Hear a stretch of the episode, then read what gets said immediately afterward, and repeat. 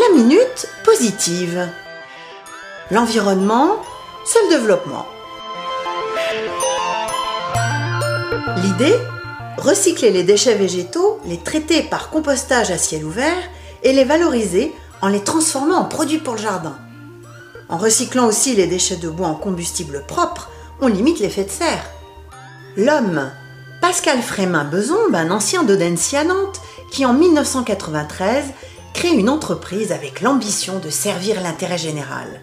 Cette société, c'est Ecosys, basée à Nantes.